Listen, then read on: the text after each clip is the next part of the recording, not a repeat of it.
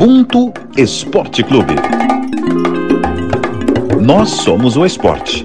O esporte somos todos nós. O Ubuntu surgiu na minha vida recentemente, quando eu estava lendo uma história infantil para o meu filho dormir. Eu sou porque nós somos é o que diz o menino quilombola do conto que leio para ele. O pequeno dessa história me ajuda a ensinar que somos todos iguais, que temos raízes e dependemos uns dos outros. E enquanto eu ensino, eu aprendo também. Reforço em mim a certeza de que estou aqui nesse mundo estranho porque muitos estiveram antes de mim e lutaram, sofreram, sobreviveram e ensinaram. Meu filho é porque eu sou, e eu sou porque nós somos. Fala galera, o Ubuntu Esporte Clube, episódio 19, tá no ar. Essa definição maravilhosa de Ubuntu que a gente acabou de ouvir foi da nossa querida repórter Débora Gares. Já tivemos a oportunidade de ter, inclusive, aqui com a gente, participando do podcast. Eu sou o Pedro Moreno, coordenador de transmissões esportivas da Globo. E no episódio de hoje a gente vai aproveitar a proximidade com as eleições municipais aqui no Brasil e toda essa conturbada eleição presidencial lá nos Estados Unidos para relembrar e discutir a história de negros que usaram o esporte para fazer justamente política. Apesar de muita gente ainda achar que o esporte e a política não se misturam, vamos explicar aqui porque eles não só podem, como devem caminhar lado a lado. E para bater esse papo, eu tenho hoje aqui comigo Michele Gama, produtora de reportagem do Esporte da Globo. E aí, Michele, tudo bem? Olá, Moreno, tudo bem e você? Estou muito contente de estar aqui hoje para discutir, para debater, na verdade, esse assunto. E eu sou do time contrário, eu sou do time que acha que tudo tudo é política, tudo é esporte, tudo a gente tem que conversar mesmo. Então vamos embora para essa resenha aí. Vamos que vamos. Com a gente também meu xará, Pedro Leonardo, coordenador também de transmissões do esporte da Globo. Tudo bem, irmão? Fala, Pedro. Tudo bem? Bom estar aqui de novo. Também sou do time da Michelle. Acho que tudo é política, tudo tem que ser debatido, tudo tem que ser conversado, porque eu acho que a gente conversando, debatendo, a gente consegue construir as coisas de uma forma muito melhor. É isso. Quero dar aqui agora as boas-vindas para o Elton de Castro, produtor do esporte da Globo também, participando pela primeira vez com a gente aqui do Ubuntu. Seja muito bem-vindo, irmão. Fala, Pedrão. Fala, Michele. Pedro. É, pô, finalmente, né? Depois. Semana passada deu errado, finalmente eu consegui participar. Acho que é, tudo é um ato político, tudo é um ato político. Esporte é ato político. Até vestir roupa é um ato político. Quanto mais esporte. Acho que tudo tem que caminhar junto. Viver já é um ato político. Então, acho que a política ela converge desde o dia que você nasce, ela faz parte da sua vida, desde que você nasce até o dia que você vai embora daqui. E para fechar nossa mesa de hoje, uma participação mais que ilustre, ela que é uma das grandes pensadoras do nosso país hoje, escritora, jornalista, colunista do All Sport, criadora do Black Sport Clube, um projeto que é dedicado aí ao legado dos negros no esporte. Eliana Alves Cruz, um privilégio enorme para a gente ter você aqui com a gente. Opa, olá, tudo bem? Nossa, que felicidade estar aqui com vocês, esse projeto tão lindo é, esporte política, né? né? São coisas indissociáveis, né? Como disse o Elton, tudo é política, a gente respira, acorda, já está fazendo política, é, não dá para separar uma coisa da outra, porque o esporte é uma forma de estar no mundo, é uma forma de. de é um aspecto cultural também, né? De, de muitas sociedades, de muitos é, agrupamentos humanos, então. O que não falta é assunto sobre isso, né? Pois é, exatamente. Então, para a gente começar o nosso papo, é, normalmente o esporte ele é visto quase que restritamente como lazer, como paixão, né? É a pessoa que chegou ali do trabalho cansada, que abriu uma cerveja, ver uma partida de futebol, ou sentar com a família no domingo, assistir um jogo, ir ao estádio. Mas o esporte ele é muito mais que isso. Ele é entretenimento, é diversão também, mas ele não está alheio à sociedade, como a gente falou aqui, e é o que acontece no mundo. Pelo contrário, é uma ferramenta poderosíssima que movimenta muito dinheiro e influencia é, muita gente, grandes massas. E aí, Eliana, vou começar por você. É, na tua visão, qual é a relevância da gente politizar também todas essas questões que envolvem o esporte? Nossa, a relevância é, é, é, fundamental, né? Eu, como, como assessora de comunicação, né, fui chefe de imprensa durante mais de 20 anos da Confederação Brasileira de Esportes Aquáticos, então, por conta disso, eu cobri é, três Olimpíadas daqui, né, do, do Brasil, e, e, três em loco. Então são seis Olimpíadas, um montão, mais de, sei lá, 30 campeonatos mundiais. Já rodei o mundo aí a beça, né, um montão de eventos. E eu, o que eu observo é que realmente são coisas indissociáveis. Né? O, o, o movimento olímpico, o olimpismo principalmente, é, tenta separar ou tenta deixar uh, todas as questões que envolvem as populações que, que, que, participam dos Jogos e do movimento olímpico fora dali da, da, das quatro linhas, ou da piscina, ou do campo, enfim, né? fora do, do, da arena olímpica. Só que um corpo, né? tem aquela música da, da Loé de Luna, Eu Sou um Corpo, né? uma embarcação, eu sou a minha própria sorte. Um corpo ele carrega é, símbolos, ele carrega história. Um corpo, quando está num tatame, ele está levando toda a história dele. Quando o corpo está dentro d'água, ele está levando toda a história dele. E quando sobe no pódio, mais ainda, porque aí o pódio tem um, uma, um significado e um símbolo para a humanidade, é onde a história dele se insere. É, não dá para separar uma coisa da outra. Eu já vi todo tipo de manifestação, todo tipo que você possa imaginar. Podia ficar aqui com vocês todo esse programa só contando caos. mas, mas é isso, né? É, enfim, são coisas que. E aí tem um jogo talvez um pouco hipócrita, né? De, de se maquiar todas essas influências, todas essas, essas questões que perpassam a humanidade quando elas atingem o esporte. Então vou convidar o pessoal que ouve a gente agora para a gente dar início a uma, uma viagem, uma espécie de viagem no tempo, para a gente contar a história de alguns atletas negros que usaram justamente o esporte como ferramenta política, seja com, através do pódio, como disse a, a Eliana agora, ou não. E eu vou abrir com, com o americano Jesse Owens, conquistou quatro medalhas de ouro nos Jogos Olímpicos de Berlim em 36, em plena Alemanha, sob o regime nazista, com Adolf Hitler, nas tribunas do Estádio Olímpico. É, é, verdade que o Jesse Owens ele não tinha no consciente dele esse confronto contra o Hitler, contra o nazismo, da, da questão do racismo, mas fato é que se tornou um dos episódios mais marcantes da história contra o racismo, principalmente na esfera esportiva. Porque a, aqueles Jogos Olímpicos eles eram, eles eram importantes dentro do plano da propaganda nazista e da, da supremacia branca do Hitler, que acabou sendo desmentida em meio a um estádio olímpico lotado de alemães. E, aliás, a rua em frente ao Estádio Olímpico de Berlim acabou ganhando o nome, é, o nome do Jesse Owens, né? Pedro, pegando um gancho nisso que você falou, eu acho que é importante a gente também colocar que Jesse Owens, naquela época, ele, é isso que você falou, ele não tinha uma ideia de que aquilo era um ato político. Mas como a própria Liliane já falou algumas vezes, a gente sempre debate aqui, o corpo negro em movimento já é um ato político, né?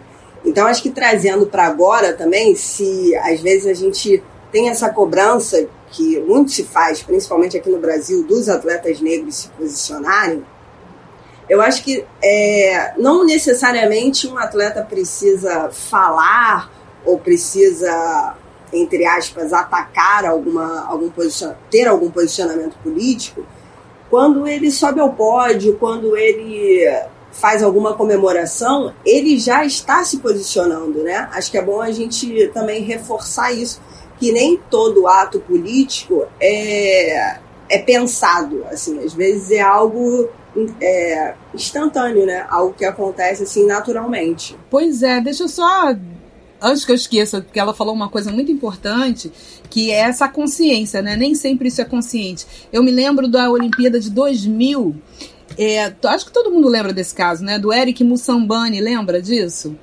É, que ele foi o último colocado naquela prova de, de, de, de, natação e aquela agonia e toda a assembleia lá, toda a torcida querendo que ele chegasse no final e quando ele chegou, ele se tornou o personagem daquela Olimpíada, né? Um anti-herói. Na verdade, é uma história que o mundo adora, né? Que é a história da superação, do cara que vai lá e não sei o quê. Mas o Eric, com toda aquela história dele, ele, na verdade, ele estava fazendo uma denúncia muito grave da desigualdade de, de, das condições de treino, da, da desigualdade das condições de competição. é, as entrevistas depois, a mídia europeia, eu observei bem isso, eu acompanhei esse caso assim, com muita atenção.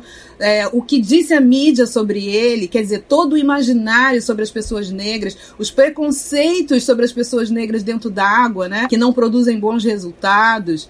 O, o árbitro da raia do, do Mussambani era um brasileiro, e eu trabalhava com ele, né?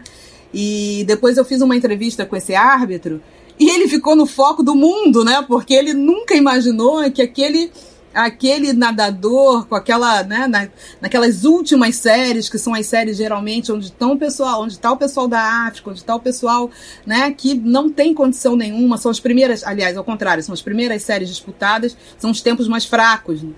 É, ele nunca imaginou que ele fosse ficar no foco da, da mídia. E, e, e, agonia, né? E, e, aí o Eric, eu me lembro que ele falou o seguinte: a minha, o meu país inteiro tem apenas uma piscina num hotel que é um resort. Uma piscina dessas de feijão, feijãozinho, né? Que não chega a 25 metros. Né? 25 metros é uma, uma das competições da Federação Internacional, é disputa em 25 metros. Então, nem que fosse para treinar em 25 metros, ele teria uma piscina adequada. E aí ficou aquela coisa como o, o pitoresco, mas na verdade aquilo ali nada mais era do que uma denúncia muito séria, né? Da desigualdade que o esporte reflete. A lembrança maravilhosa essa da, da Eliana agora. Avançando mais um pouquinho no tempo, seguindo eh, os eventos históricos envolvendo o esporte e a política, a gente vai destacar aqui talvez o que seja o mais conhecido deles, né? Que, é, que são os Panteras Negras, no dia 16 de outubro de 1968, também nos Jogos Olímpicos, dessa vez no México. Os americanos Tommy Smith e John Carlos entraram para a história. O Smith conquistou a medalha de ouro e o Carlos ficou com bronze nos 200 metros rasos. E aí, ao subir, uh, ao subir no, no pódio para poder receber as medalhas, eles baixaram a cabeça durante o hino norte-americano, ergueram um punho com, com luvas pretas, também estavam descalços, é, vestindo somente meias pretas, em alusão ao movimento dos Panteras Negras, a organização política, né, que tinha como objetivo organizar a população negra para enfrentar a violência que os negros sofriam, sobretudo uh, da polícia nos bairros é, é, americanos. E aí eu queria saber de vocês, todo mundo aqui é muito ligado ao esporte, a gente sempre, na, em alguma produção que a gente passou uh, na vida, a gente sempre esbarra nessa história dos Panteras Negras. Eu queria saber para você, é, de vocês em relação à, representatividade desse ato histórico que no momento ali não foi tão reconhecido, mas que é, é, para gente como preto aquilo é, é, é muito, muito simbólico. É, só voltando um pouquinho no, no, no, que a Michelle falou e no que a gente falou no começo, o Pedro falou sobre esportes e entretenimento e a gente encarar tudo como, como política e que muitas das vezes o, o negro não entende, o, o, negro não, né? Que o, o corpo negro por si só está ali já é um ato político. E aí eu venho nessa, nessa questão. Fica muito a impressão de que o esporte ele só é política quando ele serve a um propósito. Por exemplo, no caso do nazismo, que seriam superiores, ou quando a ditadura se fez valer do mérito da seleção de 70 para si, ou durante a Guerra Fria, a competição Estados Unidos, é, União Soviética, mas quando a minoria, quando alguém faz um, um, um protesto, um movimento, como foi o caso do John Carlos e do Tom Smith no pódio, é visto como alguma coisa transgressora ou quando, como alguma coisa ruim. Tanto é que é, eles foram duramente criticados por, por isso, quando deveriam, pelo contrário, ser, ser exaltados, né? Mas se fosse alguma coisa que servisse ao propósito norte-americano de superioridade é, atlética ou intelectual, estava tudo bem. Mas quando mexe na estrutura, é que é o, o, o grande problema né, da, da, coisa. É porque eu acho o seguinte: a gente tem que, quando a gente vai falar de política no esporte, a gente tem que dividir um pouco as camadas. Existe o uso político pelo sistema, que aí é uma, é uma questão milenar até. Esporte é um entretenimento de massa. E se você controla a massa, se você interte a massa, se você faz com que a massa veja, tipo, uma. E foi na Guerra Fria, foi o nazismo, os americanos, enfim. É a ditadura militar aqui no Brasil, é o sistema usando o esporte para ludibriar e conquistar mais adeptos. Quando é assim, normalmente ele é aceito por quem comanda o sistema, evidentemente. E ao uso político, individual, que geralmente é quando alguém que não tem o poder do sistema se rebela ou usa daquele minuto, daquele espaço que é dado a ele para poder ter voz. E quando é isso, geralmente o sistema oprime. Por exemplo, a, o, a vetar atletas de se posicionar é, em competições olímpicas vem desde depois, depois dos Panteras Negras. Ó, oh, pessoal, deu, deu errado aqui, não pode mais. Entendeu? Não pode mais. E aí, quando a gente precisa dividir muito bem o uso político, aí você, eu falo, o uso político no esporte eu acho muito perfeito quando ele é do indivíduo, quando é o sistema usando a política para oprimir ou para massificar um pensamento, aí eu acho um tanto quanto perigoso. Mas não sejamos é, ingênuos, sempre vai existir. Pegando o que o Elton falou, qual a opinião de vocês em relação a manifestações? É, não sei se a gente pode colocar como políticas, mas qualquer tipo de manifestações nas Olimpíadas. Porque, assim, se a gente for pensar agora em Tóquio, né, no ano que vem, essa onda que tomara que prossiga durante muito tempo dos atletas se manifestarem, como foi a NBA, Lewis Hamilton, é, em especial é, na causa racial, isso tende a crescer e acredito que não vá acabar nas Olimpíadas. Eu queria saber a opinião de vocês, Deliana, se o Elton permitir, primeiramente, é, o que, que, ela acha sobre isso? De você acha que os atletas têm, devem ter o direito de se posicionar? Como que fica isso assim? Pode tal manifestação, não pode tal manifestação? Olha, Michele, eu acho assim, é, o ser humano é muito criativo, né? A gente arruma um jeito de falar. arruma um jeito, sempre arrumou e, e, vai continuar arrumando. Então, na verdade, essa é uma, é, é uma, uma proibição muito, né, muito aí mequetrefe, porque você tem a regra, a regra 50 do, da, da Carta Olímpica, né, que, que proíbe, entre muitas aspas, a manifestação dentro da competição, mas não fala nada sobre o que acontece pós-competição, né? Acabou, acabou ali o evento, a premiação, nas entrevistas e tal. E, e na verdade, é, o movimento olímpico nem tem como, como nem tem ingerência sobre isso. Aí vai uma questão, inclusive, de direitos humanos, né? De direito à opinião, de direito à, à manifestação. Tem uma série de, de outras questões. Só que é, é aquilo, né? Eu, eu, eu acho que tem uma pressão enorme do do, dos atletas, né, da comissão de atletas do COI, de todas as federações internacionais, para que essa regra aí seja modificada, seja revista, porque é a chance da vida, é onde estão os holofotes do planeta, é, enfim. Então tem, tem todo um debate. Eu não sei exatamente, assim, me colocando no, no, no lugar do organizador, de quem organiza o evento, eu fico um pouco assim angustiada, né? De pensar, imagina se todo mundo, né, se todas as pessoas, até por uma questão de logística, né, de tempo, de, de enfim, tem uma série de outras questões que um evento vocês sabem aí tão bem quanto eu, né, que um evento engloba, né? Você tem a transmissão para TV, você tem o tempo contadinho, você tem uma série de coisas que determinadas manifestações é, interferem. Então, do ponto de vista do, do, do, organizador, não tem só a questão ideológica, tem a questão prática também, né? Da realização do evento. Não sei. Mas, com relação ao, ao, ao direito de manifestação, eu acho que está muito caduca essa regra 50, né? Muito caduca e muito ineficaz. Veja bem tudo que já aconteceu na Olimpíada com relação à manifestação, né? J. Carlos aí e, e Smith é apenas um exemplo, um montão de outras, de outras manifestações já aconteceram. Tivemos um atentado nas, nas Olimpíadas, coisa mais, mais manifestação política que isso, impossível, né? O, lá em 1972, aquele massacre, aquela coisa horrorosa. Então, não adianta, esse evento não consegue fugir da humanidade, né? ele não consegue escapar da humanidade. E essa regra, a sensação que dá é que essa regra quer um, um hiato, né? como era no, sei lá, na, na Grécia antiga, de que as nações paravam as guerras para competir. É, eu não sei se isso é muito possível, não sei se era naquela época, na verdade, não sei até que ponto a gente romantiza muito isso. E também não sei se é possível hoje, então é uma questão. Você vê aí a Carol Solberg, né? Isso que o, que o Elton falou, bate de frente com algo que aconteceu agora, né? A manifestação dela individual feriu suscetibilidades, mas o uso daquele, daquela modalidade para enaltecer partido A, B ou C, isso não causa nenhuma espécie, isso não causa nenhum estranhamento, né? É, eu acho que a questão toda está justamente em cima disso que a Eliana falou. É, são os dois pesos e as duas medidas.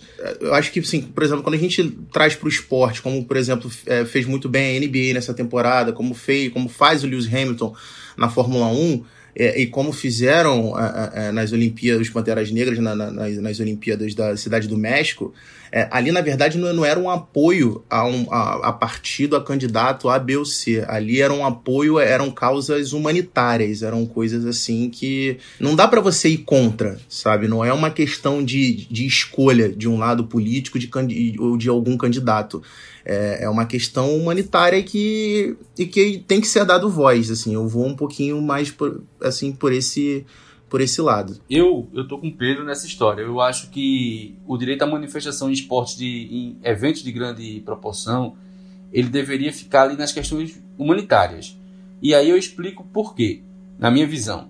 Porque a partir do momento que a gente libera qualquer manifestação, a gente tem que entender que vai ter o que é favorável e o que é contra. Do mesmo jeito que vai ter pessoas apoiando causas legítimas, vai ter pessoas apoiando causas que hoje em dia são totalmente recrimináveis. Então, quando você se atém à questão contra a homofobia, contra o racismo, contra o machismo, é a questão humanitária, é a questão que está tipo direitos humanos, favoráveis aos direitos humanos. Aí, ok. Acho completamente reprovável o apoio individual. Tipo assim, eu, Elton, venci lá a prova de 100 metros rasos, subo no pódio e boto lá minha faixinha, voto em Joe Biden. Porque isso aí vai fazer com que o sistema se aproprie disso também, porque tam, tudo é dinheiro. Vai virar dinheiro, vai virar negócio.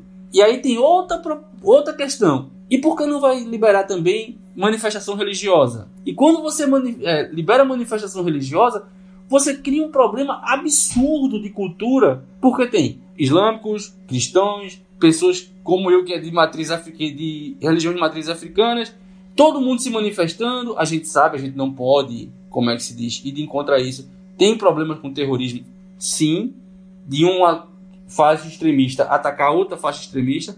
Então, acaba ampliando demais o leque, eu acho que perde o controle da organização. Imagina a organização para cuidar desse tanto de, de manifestação. Então, eu acho que, ó, manifestações humanitárias, ok. Manifestações de acordo com direitos humanos, ok. Você ir lá defender partido de direita, de esquerda, de centro, não. Você ir lá defender religião A, B ou C, também não. Eu, eu acredito nisso. É, mas você, eu fico agora, você vai levantar... perguntando, Elton, como controlar isso, né? Que, que, qual vai ser a régua? Que medida vai ser essa? Né? Isso, é muito, isso é muito complexo. O que a gente tem de, de, de atleta que se ajoelha e, e, e, sabe, e faz o gesto para Deus e etc, etc. Eu, eu vivi uma situação complicadérrima, que uma vez um atleta ganhou uma prova e na zona mista de imprensa, eu tinha que traduzir a, a entrevista dele. E ele virou para mim e falou assim: Eu quero. E a gente estava num país muçulmano. Ele virou para mim e falou assim: Eu quero que você fale, eu quero ouvir Jesus na sua, na sua fala. Ele não, não, não entendia o, o, inglês, né? Eu vou, eu vou agradecer a Deus, eu quero que você. Eu quero ouvir que você falou em Jesus na sua. Eu falei, cara, a gente tá num país de outra crença, de outra. Foi um problema aquilo ali, né? uma saia justa. Eu tive que fazer todo um texto para os jornalistas entenderem, né? Então, assim, é, é, é, são todas questões muito delicadas e que extrapolam, é, eu acho que, que até os limites da competição. Né? Eu não sei como o organizador pode regular isso, pode controlar isso. Essa é a minha, minha questão. Eu acho que não tem controle. Eu acho, na verdade, é que o organizador ele deveria se propor a, a propagar essas causas, né? Todos, a, a, a Olimpíada, a Fórmula 1, a Copa do Mundo, qualquer que seja a federação, deveria ser o contrário, não deveria ser o, o atleta que quando vence vai lá pedir pelo fim do, do, racismo, ou pelo fim do machismo, ou pelo fim da homofobia, deveria vir de cima para baixo e não de baixo para cima. Eu acho que assim, talvez dessa forma a gente consegue ter uma régua. Porque, como você disse aí de comemoração, o jogador de futebol faz um gol, faz um sinal da cruz, isso já é um ato religioso, né? Não deixa de ser, entendeu? Ou quando ele, ou quando é um jogador muçulmano e, e, ajoelha lá Mas enfim, eu acho que deveria ser de cima para baixo, não de baixo para cima, que eu acho que com as federações brigando juntos, eu acho que a chance de, de se alcançar melhores resultados é muito maior. E é curioso isso, isso que você falou agora, Pele, porque, por exemplo, é, é, na Fórmula 1, eles fazem uso nas redes sociais da, da causa que o Hamilton levanta e tudo mais, de apoio, só que é, na, na prática, quando o Hamilton começou a, a, com, com todas essas manifestações, a gente viu que não foi, que não foi tão bem, bem aceita assim. É, então, dando, dando sequência à nossa, dessa nossa viagem no tempo, a gente não poderia falar de esporte política sem tocar no nome de Muhammad Ali, né? um dos maiores esportistas de todos os tempos. É, ele que em 1967, quando tinha 25 anos, ele se recusou a se alistar para a Guerra do Vietnã e como punição ele acabou perdendo o título mundial dos meio pesados, além de uma sentença de cinco anos de prisão que acabou não sendo, não sendo cumprida mais uma multa de 10 mil dólares e o banimento por três anos do boxe profissional. Em junho de 71, a condenação ela acabou sendo anulada por decisão unânime da Suprema Corte dos Estados Unidos. E na época o Ali falava que é, é, é, o inimigo real do meu povo ele está aqui nos Estados Unidos. Eu não vou desgraçar a minha religião, meu povo, é, é, me tornar instrumento para escravizar pessoas que estão lutando por justiça, liberdade é, e igualdade. Eu, sim, acho o Ali um dos, dos, personagens mais fantásticos do esporte. E aí eu, eu acho que é interessante a gente contextualizar também, porque a gente está falando da década de 60, né? A gente está falando de 67, a década de 60 ela é marcada nos Estados Unidos, é, é, o auge da luta dos negros pelos direitos civis e, e, de maneira muito sangrenta e traumatizante, né? A gente, a gente for lembrar, o, o, o Malcolm ele é assassinado em 65, é, em 1968, que inclusive é o mesmo ano dos Jogos Olímpicos, é, é, é, assassinado Martin Luther King. O Luther King é assassinado em abril e os Jogos Olímpicos que a gente lembrou, lembrou lá dos Panteras Negras acontecem em outubro. E aí ainda tem ali a Guerra do Vietnã, onde milhares de soldados negros foram mortos, uma guerra que não tinha sentido, que eles foram obrigados a, a entrar. Então era um contexto assim de revolta muito grande. Pedro, é bom também lembrar, né, que o o Mohamed Ali ele mudou de nome é, também influenciado pelo Malcolm X, né? Cassius Clay, ele passou para a religião islâmica e mudou de nome, é, começou a assinar como Muhammad Ali também, incentivado e influenciado pelo Malcolm X. É, eu só queria pegar um pouco em cima da, daquilo que você falou, um pouquinho antes de entrar na história do, do Muhammad Ali, sobre o posicionamento das federações ou dos clubes, é interessante você ver que todo mundo é a favor das causas, né? Até a página 2. Todo mundo é contra o machismo, todo mundo é contra o racismo, todo mundo é contra a homofobia, mas aí na hora de fechar contrato com algum atleta ou de multar tal atleta que se, que se manifestou, aí, ah, não, mas a gente é contrário. Então, é bem hipócrita, várias instituições aí, várias federações, vários clubes, quando para colocar lá nas redes sociais que está apoiando é muito fácil, mas ali na ação mesmo a gente não vê isso de fato. Né? Não, perfeito. E, e, assim, nisso que você falou agora, Michele, assim como o Ali, todos os outros três personagens que a gente citou, histórias que a gente citou a, a, até agora, eles foram cerceados de alguma forma. É, o Jesse Owens, depois de ganhar as quatro medalhas de ouro, quando ele volta para os Estados Unidos, ele sequer é, pra, é, parabenizado pelo, pelo presidente Franklin Roosevelt. É, o Roosevelt, inclusive, só recebeu atletas brancos na Casa Branca, que é a coisa mais significativa que isso. É, é, ele, o, o, Owens ele acaba caindo no esquecimento, depois tem que recorrer a, a empregos assim bem longe do que a gente imagina para um cara do tamanho dele foi frentista, zelador, disputou corrida de exibição contra cavalo para conseguir ter algum tipo de recurso é, é, para não passar fome mesmo. O Tommy Smith e o John Carlos que a gente falou agora há pouco, é, depois da, da, do ato dos punhos erguidos, foram cri muito criticados, tiveram os vistos de permanência é, é, cancelados no México, foram expulsos da Vila Olímpica. Então, assim, isso cai muito dentro do que você está falando. É, todo mundo é a favor da campanha, só que até, até um dado momento, quando parte para para ação, a gente vê o que aconteceu lá atrás, a gente vê ainda hoje, em 2020, normalmente são cerceados. O que eu acho que a gente não pode perder de vista é o seguinte: as federações, os clubes, todas as entidades, elas são o status quo. Né? Elas são, na verdade, as instituições estabelecidas. Por mais que uma federação seja milionária e não dependa do governo para nada, dos governos para nada, eles precisam dessa, dessa, desse trânsito com as esferas governamentais, com as, as instituições é, nacionais. Então, é, é, é um pouco utópico também a gente achar que todos esses organismos vão abraçar essas causas, porque essas, essas causas, elas é, confrontam direto com interesses muito maiores, né? Você vê que no, no caso do, do, dos, dos, atletas norte-americanos, aí do, do, dos Panteras Negras, do próprio Muhammad Ali, né? Eles estavam lidando com uma sociedade do One Drop Rule, do, a sociedade da, da segregação dos ônibus, a sociedade muito ainda na, no ranço escravocrata, né? E, e acreditando na, que da Ku Klux Klan, é, o que aconteceu com a família do, do, do dos Panteras das Olimpíadas de 68 é estarrecedor, né? Acho que a mãe de um deles faleceu do coração, porque recebiam coisas pelos correios, recebiam fezes pelos correios, ameaça de morte de assim, outro também. Então é, um, é uma questão, são questões pesadas, né? E que entram na vida particular de cada um. Não é apenas a questão de estar ali na manifestação, ok, acabou, vamos todos para casa e a vida segue. Não, né? É, aquilo entra na sua vida de uma forma muito, muito dilaceradora. É, saindo um pouco da questão racial, eu vi na, na, na, Olimpíada de Pequim, do lado de fora do, do, do, parque aquático, ali do Ninho do Pássaro, do, tinha uma manifestação sobre ali o Tibete, né? a questão toda do, do política, né? de, de território, territorial. Então, assim, não adianta, né? Tava ali. Os caras fizeram tudo para reprimir, os caras montaram uma tenda ali debaixo do viaduto e tava ali, no, no coração da Olimpíada, estava acontecendo uma, uma, manifestação. Porque é do, do, ser humano gritar, né? Tá doendo, vou gritar. Eu vou pegar aqui um, pedaço do que a Michelle falou é, sobre essa questão das instituições irem só até a página 2 e eu acho que, tipo, é basicamente o que ocorre até hoje com o Hamilton. E, tipo, o que aconteceu com o Mohamed ali, proporções diferentes, é o que acontece com o Hamilton, vai acontecer até que a gente consiga furar essa bolha.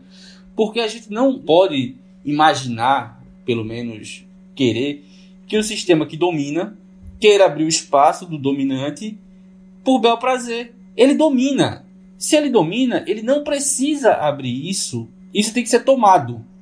Dado nunca será. Então, é aos poucos, eu, eu imagino que seja aos poucos. O sistema ele oprime mesmo, ele silencia. Sendo que com o passar do tempo, não é mais aceito o que aconteceu, não é mais aceito entre aspas, o que aconteceu com Muhammad Ali. Ninguém vai ser condenado à prisão por ter falado, mas aí você apoia, porque é uma questão humanitária, você, uma instituição hoje que ela se declarar contra a luta ao racismo, ela está afadada ao fracasso. Mas aí apoia, mas não tanto. Vai lá, veste a camisa, chama, lança até um produto para lucrar, mas não vai bater de frente com quem patrocina eles. Então aí é o momento que, ó, a gente já te apoiou aqui, a gente já vestiu tua camisa, já tá tudo bonitinho. Agora cala a boca, filho, porque se você não calar a boca, a gente vai te punir. Entendeu? É basicamente isso. E aí, vai, e aí as barreiras vão ter que se, irem se quebrando aos poucos. Aos poucos mesmo, porque o sistema ele não vai abrir espaço para que manifestações aconteçam contra ele. Como é que você vai? Ó, oh, galera, vocês podem falar contra o sistema que a gente a gente domina, vocês vão lá xingar a gente e a gente vai aceitar de boa. Não vai. Eles vão fingir de aliados. A primeira coisa, eles vão se fingir de aliados para silenciar de outra forma. Agora, a independência financeira vai te dando liberdade também, né? Porque a NBA pode fazer o que, o que faz, pode se dar o luxo de, né? Dar uma banana pro Trump e o, e o Hamilton também pode se pode ignorar com toda a força do mundo que, o que preconiza lá a FIA e botar a camiseta que ele quiser, porque é o Hamilton. Talvez a FIA precise mais dele do que ele da FIA. Enfim, né? Tem, tem várias equivalências aí. E aí eu acho que rola uma cobrança assim muito injusta com os nossos atletas nacionais, né? Porque uma coisa é um cara desse trilhardário enfrentar esse sistema todo. Outra coisa é um carinha que tá lá e vive do bolsa atleta, né? É um carinha que está lá e depende da, da federação para ser escalado, para ser convocado, para ser. É, é uma cobrança, é um peso muito injusto de se cobrar dos nossos atletas. com relação a essas manifestações, isso tudo. E aí, e aí é que o sistema é mais opressor ainda, porque vem uma opressão da onde tem que vir, né, que é da, desse sistema aí que o Elton falou, que domina, e toda a galera de fora, né, a mídia, nós, né, nós, mídia, a, a mídia e, e, as opiniões, as redes sociais, então é, é uma, é uma luta muito desigual. A Eliana falou agora do, da questão da NBA e a gente vai chegar lá nessa nossa, nessa nossa viagem ao tempo, mas o nosso próximo acontecimento nos leva à África do Sul, a Nelson Mandela, que passou 27 anos preso por lutar contra o regime de segregação é, racial, apartheid. Em 1995, a África do Sul sediava pela primeira vez o Mundial de Rugby e ganhou em casa o título da Copa do Mundo em cima da Nova Zelândia, que é uma outra potência do rugby, um jogo emocionante. Na prorrogação, e o Mandela, que era o presidente sul-africano na época, usou justamente o esporte, o rugby, que é um do, dos esportes mais populares do, do, da África do Sul, para se aproveitar daquele momento em que pretos e brancos se uniam ali em torno da, da, da torcida pela seleção para conseguir unir o povo, apesar do time, o time mesmo da África do Sul, só contar com um jogador preto. E aí a gente vai ouvir agora um trechinho do discurso do Nelson Mandela na cerimônia em que ele entrega o troféu do título ao capitão François Pienaar. E que aperto de mão simbólico quando você pensa em todos os anos em que o rugby da África do Sul esteve fora do cenário mundial, é um momento lindo, maravilhoso. A forma com que o Mandela é, se utilizou do esporte, na minha opinião, assim, é uma, uma, uma, maneira assim, magistral, né? De como você utiliza o esporte é, da maneira mais, acho que da maneira mais pura que tem do que a gente pensa do esporte, de não haver segregação, de você ter ali. A gente fala sempre disso, da, da Olimpíada, da Copa do Mundo, a gente teve uma Copa do Mundo aqui recentemente, e como ele usou o esporte justamente para poder unir um país onde era é, é talvez uma das maiores segregações.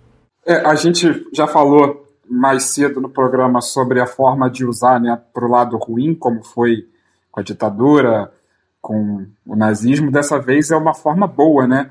É, de como você tentar unir um povo e provar para um país completamente dividido que aquela pessoa que estava ali sendo, sei lá, chincalhada, ela não é pior do que as outras que estão lá, muito pelo contrário, que tá todo mundo junto e por mais que tivesse tido um jogador negro só na seleção, que o cara era tão importante como qualquer outro que estava jogando para conquistar o título. Talvez não tendo aquele cara, o título não viesse.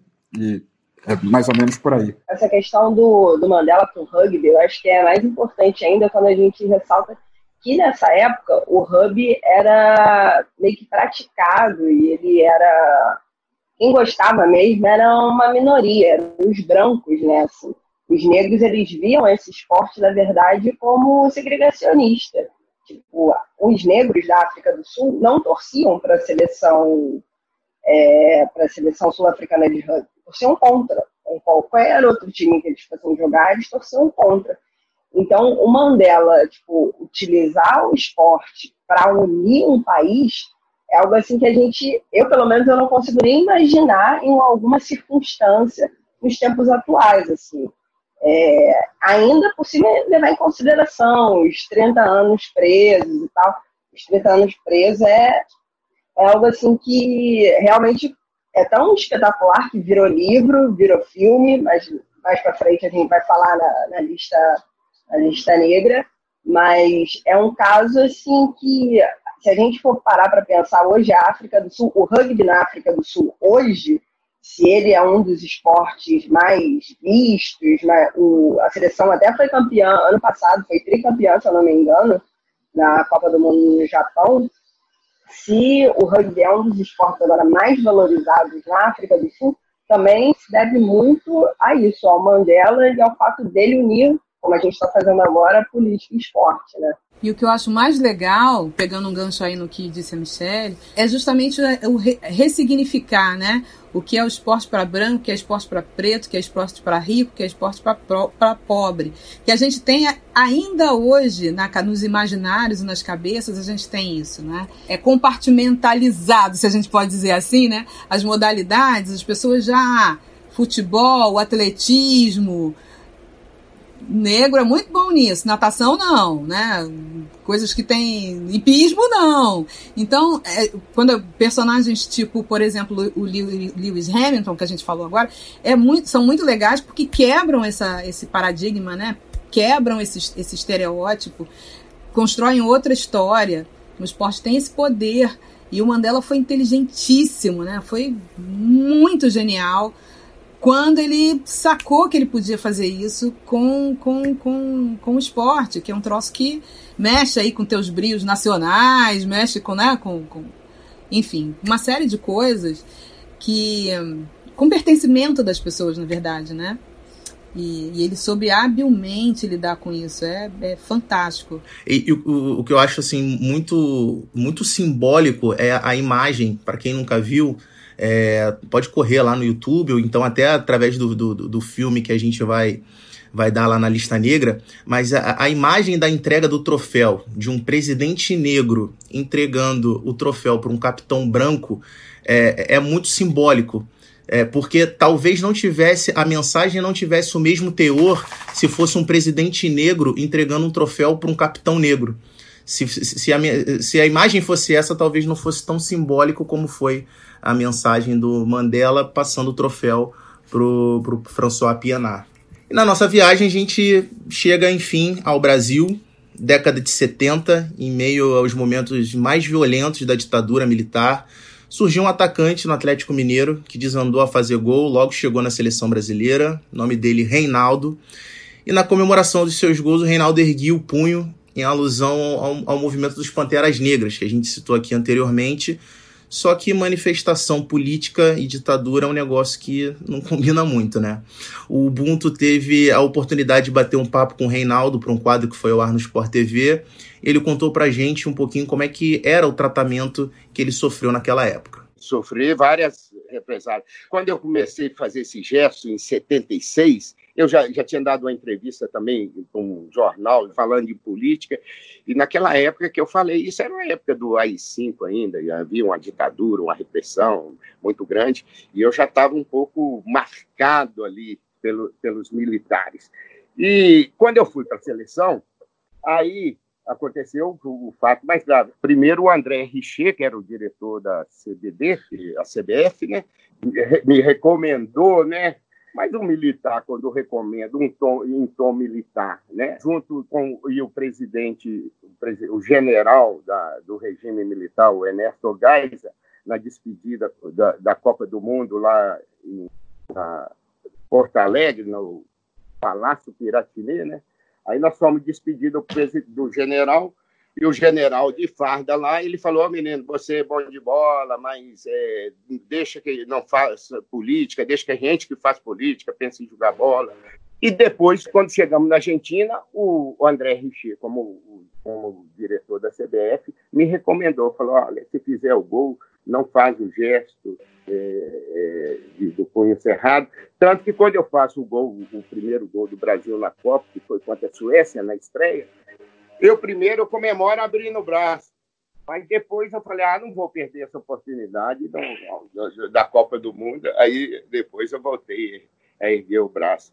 E, mas eu sempre fui ali marcado, sempre teve essa, é, a, a, esse, esse regime ditatorial sempre me perseguiu, né, de, de várias maneiras. Imaginem vocês, então, fazer uma manifestação política com a camisa da seleção brasileira numa Copa do Mundo em meio à ditadura? Rapaz, é, o, é o que eu disse para vocês, né? Cara, é o palco do mundo. O cara não vai perder essa chance mais por nada, né? Não vai perder, não adianta. E, e eu até hoje, né, eu, a coluna que eu subi hoje fala do Bob Marley quando teve aqui, a ditadura militar é, caçou o visto da galera que eles vieram fazer uma visita aí, vieram para uma festa, mas para evitar que eles falassem qualquer coisa, caçaram visto de trabalho para eles não poderem dar show, não poderem falar nada, né? E aí o Bob Marley foi jogar futebol lá com o pessoal da MPB. E é uma imagem que está até hoje. Então, na verdade, eu acho que todos esses símbolos, esses gestos, essas, esses discursos, por mais que o status quo, que as, que as instituições, que esse, esse poder estabelecido tente reprimir, eles não adianta, né? É como tentar reter a água. porque é a, é a vontade humana. E são questões que são que, que ultrapassam o medo, né? As pessoas se enchem de coragem quando elas se veem nessa, nessa, nesse lugar de destaque, podendo falar daquilo que elas acreditam. É, a, a, ditadura militar, aqui o período da ditadura militar, todo mundo sabe, né? Foi algo muito violento e que um silenciamento pela força de verdade, né? Muita gente presa, muita gente torturada, muita gente desaparecida. Então, simplesmente levantar o punho era algo que podia estar tá colocando uma arma na cabeça dele, né? É, e esse nível de coragem é, é o que faz, faz a gente estar tá aqui hoje, né? É o que faz a sociedade ter caminhado ao ponto de vermos aí uma mesa como essa, né? Toda preta aqui falando num. Né? Isso é muito bonito, isso é muito bonito, isso é um avanço que é, que é inexorável. É um avanço da vida que não, que não, não tem como deter. E eu acho que é também uma questão de poder, né? Quando ele está no vestiário, presidente da CBF, o pessoal lá da ditadura, ele se sente fragilizado. Ali ele não tem poder de nada. Ali, se ele falar qualquer coisa, ele está morto. Mas quando ele está no palco, no campo, que a plateia está ali para ver ele, ali o poder é dele. Então não tem como você reter quem tem o poder. Ele vai levantar o braço e acabou. Porque depois, quem o oprimia não vai ter como justificar qualquer coisa contra ele por uma levantada de braço. Mas o que foi que eu fiz? Eu só levantei o braço. Entendeu? Então é muito isso, é muito de se encorajar, é muito de olhar pro, pro, em volta e dizer: aqui eu estou amparado, aqui eu posso ser eu. Por mais que tipo tenha esse sistema de, de opressão segurando ali, tentando amarrar o atleta, vai ter um momento que ele vai estar tá só. no momento da competição ele está só. E quando ele está só, ele se enche de coragem porque a, o que faz ele se manifestar é muito maior do que o que o oprime. É, lembrando que essa Copa do Mundo, que ele citou, a Copa de 78, foi uma Copa do Mundo que foi disputada na Argentina, que atravessava também um momento é, de uma ditadura violentíssima. Então, assim, é, a proporção do ato do Reinaldo acaba sendo ainda maior. E aí a gente chega a gente pula para a década seguinte, década de 80, onde surge no Corinthians um outro movimento que ficou marcado no esporte brasileiro, que foi a democracia corintiana que também lutava contra o fim da ditadura é, e pelo direito ao, ao, voto direto, que não acontecia desde 1960, que ficou conhecido como as diretas já. E aí vale uma ressalva aqui, é, que foi muito bem observada pelo professor Silvio Almeida no episódio 4 aqui do Ubuntu, do, do nosso podcast. É, quem ainda não ouviu, quando acabar esse aqui, volta lá para ouvir porque vale muito, que é o esquecimento do Vladimir, que é um jogador, era um jogador preto do Corinthians, um grande jogador, um dos ídolos, é, o jogador que mais vestiu a camisa do Corinthians na história. É, só que ele é esquecido quando se lembra das lideranças da democracia corintiana. É, se lembram diretamente do Sócrates, do Casagrande, mas esquecem do Vladimir, que era uma peça fundamental para o bom, bom funcionamento daquela engrenagem. É, eu acho que é, é, é a questão da torcida, né? Que é a outra ponta do esporte. Que a gente sempre, quando fala de esporte e tal, e essas questões todas, a gente foca no atleta, na, na, na, na entidade, no governo, enfim, né? E a gente esquece que o esporte ele é feito da massa que, que curte, né? Que, que, enfim, que torce, que, que acompanha. E a responsabilidade dessas pessoas, é, que na verdade somos todos nós, todos e todas nós, é, é, é, é crucial é, todas as grandes manifestações racistas nos campos de futebol, né? Vieram da onde? Da torcida. E a torcida é o quê? O extrato ali da sociedade, né? Aquela, aquele puro suco, puro suco de, de, de sociedade brasileira, puro suco de. Né? E a gente sente que, da mesma forma que o Reinaldo se sentiu ali, né, empoderado para fazer o gesto que ele que era mais forte que ele, mais forte que o medo e mais forte que ele, a torcida também se sente empoderada quando ela está né, no meio daquela massa e vambora, é aqui agora que eu vou botar tudo que eu acho, tudo que eu penso. É, isso para o bem e para o mal, né?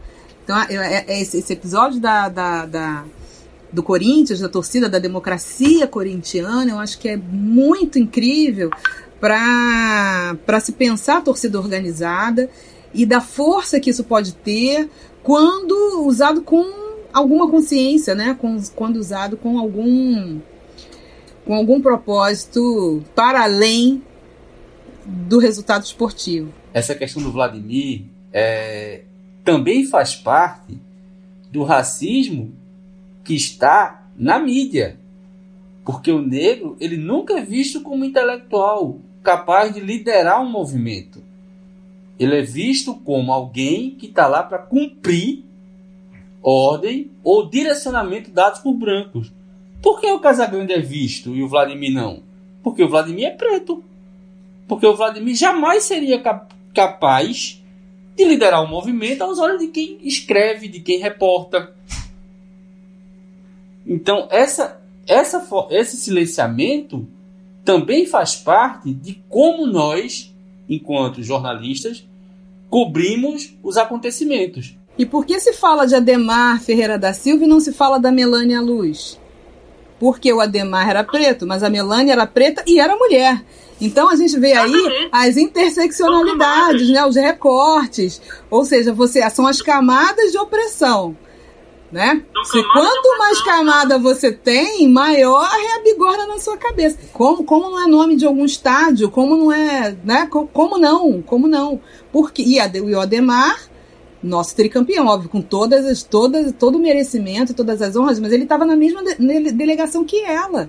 E ela teve uma. Ela, ela competiu até os 70 anos. 70 anos! Então, esse apagamento ele vai na medida dessas opressões. E aí você tem lá o homem branco, a mulher branca, o homem negro e a mulher negra levando esse peso todo nas costas. Todo na cabeça. Esse era exatamente o gancho seguinte que a gente ia puxar, então o time foi perfeito porque eu ia pedir justamente isso, Eliana, falando nessa questão do, do, do esquecimento de grandes ícones negros. A Melania Luz, que para quem não conhece, foi a primeira mulher negra a entrega, é, integrar a delegação brasileira, uma delegação brasileira em Jogos Olímpicos. E você fez um texto belíssimo na sua coluna lá do UOL. Queria que você contasse pra gente um pouquinho da história da Melania para quem não conhece. Então, a Melania ela foi é, atleta do São Paulo, ela foi de uma geração, né, muito de um tempo um tanto romântico aí da, do esporte olímpico brasileiro, né, e é, nos primórdios e tal das participações, ela foi a primeira mulher negra a integrar uma delegação olímpica. E eu fico imaginando o que essa mulher não sofreu, porque o, tem um depoimento do Ademar Ferreira da Silva, que é o tricampeão olímpico né, de atletismo, ele dizendo que ninguém no avião queria sentar ao lado dele. Se ninguém queria sentar ao lado dele, imagine com ela, né? O que não aconteceu com ela, o que não aconteceu na, na, ali nos bastidores. Depois nós tivemos aí Santos, ainda correu descalça, ainda não tinha um tênis. E ela chegou ao quarto lugar, isso é muita coisa muita coisa para quem acompanha esporte e, e, e, sabe como é difícil você passar numa eliminatória, numa semifinal, chegar a uma final, é muita coisa. Então, eu acho que a história da Melânia, né, o apagamento dela, é fruto do nosso racismo institucional, é fruto dessa, dessa, desse não pertencimento também, né? Não te dão esse lugar de, de, de ídolo nacional, de, de, de referência, se, se, lembra de todo mundo e, a, e aquela pessoa vai ficando esquecida, né? É, eu acho, eu não sei, não me lembro se foi ela ou se foi a Ida que disse. Eu fiz parte da história também. Né? Então, eu acho que toda vez que a gente traz esses personagens, a gente, na verdade, está devolvendo cidadania está devolvendo história, o direito à história. Aí foi em 1948, né, que a Melania foi para essa Olimpíada, ser a primeira mulher Sim. negra para a Olimpíada. E eu li até nesse seu texto que você colocou que acho que há três anos vigorava um decreto número 7.967 de 1945 assinado por Getúlio Vargas sobre a admissão de imigrantes europeus no país. O texto ressaltava a necessidade de preservar e desenvolver na composição étnica da população as características mais convenientes da sua ascendência europeia.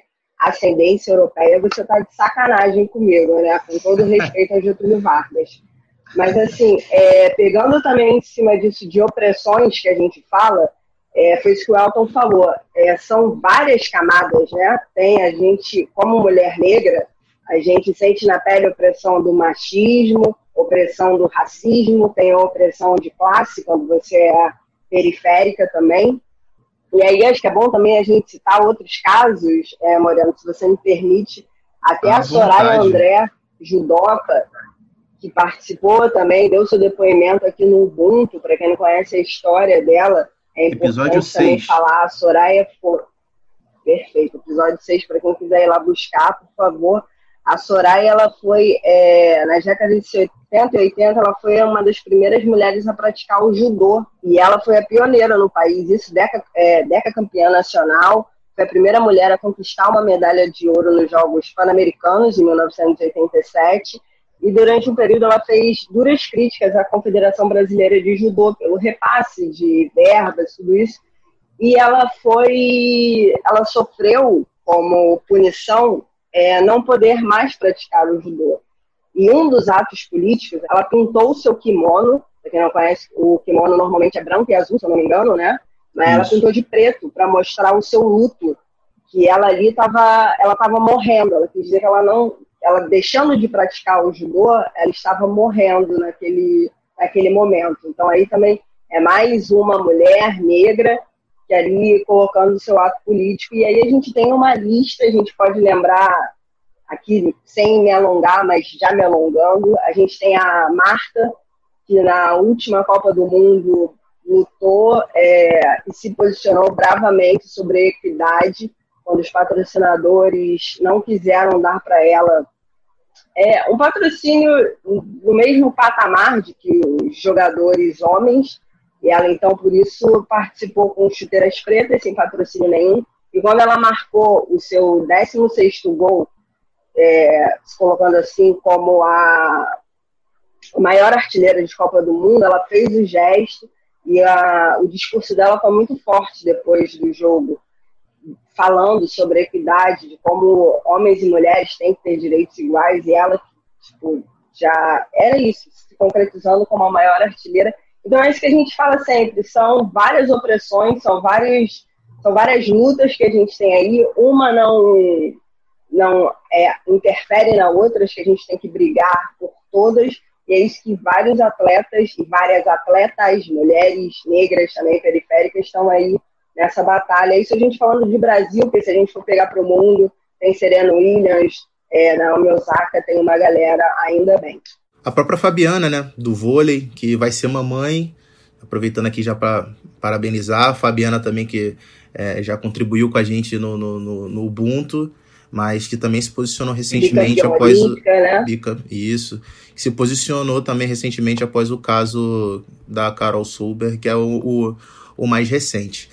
E aí, na sequência, a gente chega em 2016, pessoal. É um jogo de pré-temporada da NFL. O quarterback do San, San Francisco 49ers, Colin Kaepernick, se ajoelha durante a execução do hino nacional em protesto ao racismo e à violência policial nos Estados Unidos. Como uma punição, e aí aquilo que o Elton falou muito bem anteriormente, uma punição que ela é velada, ela não é uma punição direta, mas o Colin Kaepernick é, nunca mais teve oportunidade de se de jogar por outro time da NFL, não teve mais, é, é, não foi mais contratado. E até o Pedro Leonardo, que entende muito mais de NFL do que eu, pode falar, mas é, o, que, o que, se, que se fala é que o Colin Kaepernick tem totais condições técnicas de hoje fazer parte de um time é, da, da, da, da Liga dos Estados Unidos de, de futebol americano, mas não, não, não aconteceu. E essa gama de acontecimentos acaba nos trazendo a temporada que foi a temporada de 2020 da NBA, com LeBron James e todos os acontecimentos. Mas aí queria puxar pelo, pelo Pedro Leonardo que ele falasse um pouquinho sobre essa questão do Colin Kaepernick. Só para voltar nisso do, do, Colin Kaepernick, também que a gente já falou, da, da, de ir até a página 2, né? É, o Pete Carroll, que é um treinador muito bem conceituado, ele é treinador do, do Seattle Seahawks, ele recentemente falou que se arrepende muito de não ter contratado o Kaepernick. Aí você fica naquela, tipo, pô, mas então por que, que não contratou? Né? Por quê? Se arrepende agora, quatro anos depois de falar disso? Tipo, é um cara, beleza, eu, eu te ajudo, eu sou a favor da tua causa, mas eu não vou te ajudar tanto assim.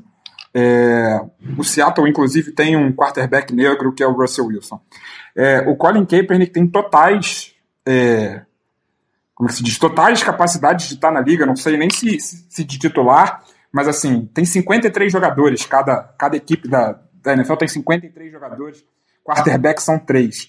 com certeza, entre os três, dessas 32 equipes que jogam a liga, ele tinha chance de estar lá. E é obviamente porque ele protesta e todos os donos de clubes da NFL são brancos. Em, em sua quase maioria, não tem como afirmar a totalidade, trumpistas, né? Então a gente já vê mais ou menos como que os caras pensam e, e, e, etc e tal. E ainda tem o caso da gente não ter muitos quarterbacks negros, né? Porque é o quarterback é a principal figura do time, é a cabeça pensante. Então assim, o, o, jogador negro ele tem que ser o cara que corre ou tem que ser o cara que pega a bola. Ele não pode ser o mais habilidoso, ele não pode ser o que melhor lança. O Kaepernick ele se machuca na, na, na temporada que ele faz os protestos, isso é um fato, ele se machuca existia uma dúvida se ele estaria 100% saudável para a temporada seguinte, mas nada justifica cinco temporadas depois o cara continuar sem clube. É, inclusive, se eu não me engano, a NFL lançou não tem muito tempo o jogo novo né, para videogame e tem um personagem lendário que você pode contratar na, jogando a liga, que é o Colin Kaepernick. E aí, como eu disse anteriormente, todos esses acontecimentos acabaram é, levando ao que a gente viu na temporada passada da NBA. Inclusive, é, isso foi dito por representante da, da NFL, da, da NFL, da própria NBA. O LeBron James disse isso em, em post através das suas redes sociais que, diante de tudo que aconteceu nesse ano de 2020, eles, é, enfim, tinham visto que o que o Colin Kaepernick estava lutando há quatro anos atrás era uma luta é, é, mais do que, do que justa. E aí a gente te convida para voltar ao episódio 15 que a gente gravou há um tempinho atrás, em que a gente fez um resumo do que foi essa temporada histórica é, de 2020 da NBA. A gente está chegando ao final do nosso, do, do, nosso episódio, desse podcast, mas antes da gente terminar esse, esse nosso passeio pela história, tem as indicações da nossa lista negra. Lista Negra.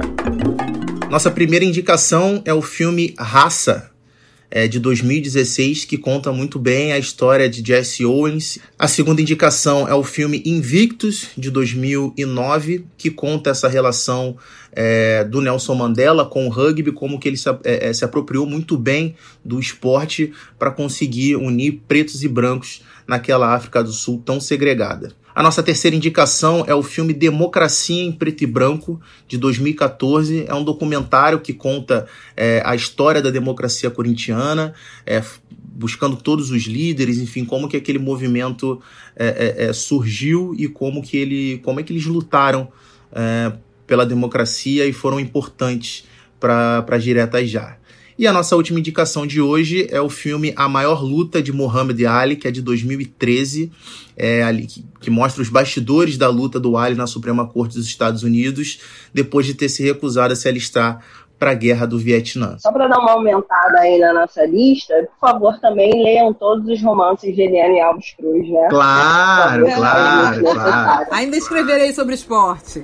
Ainda escreverei. Por favor, estamos no aguardo. Eu queria agradecer demais ao Elton, a Eliana pela participação. Espero que vocês tenham gostado e que, que voltem sempre. Gostei, gostei sim. Valeu, Eliane, valeu, Pedro, valeu, Michele, valeu, Pedro.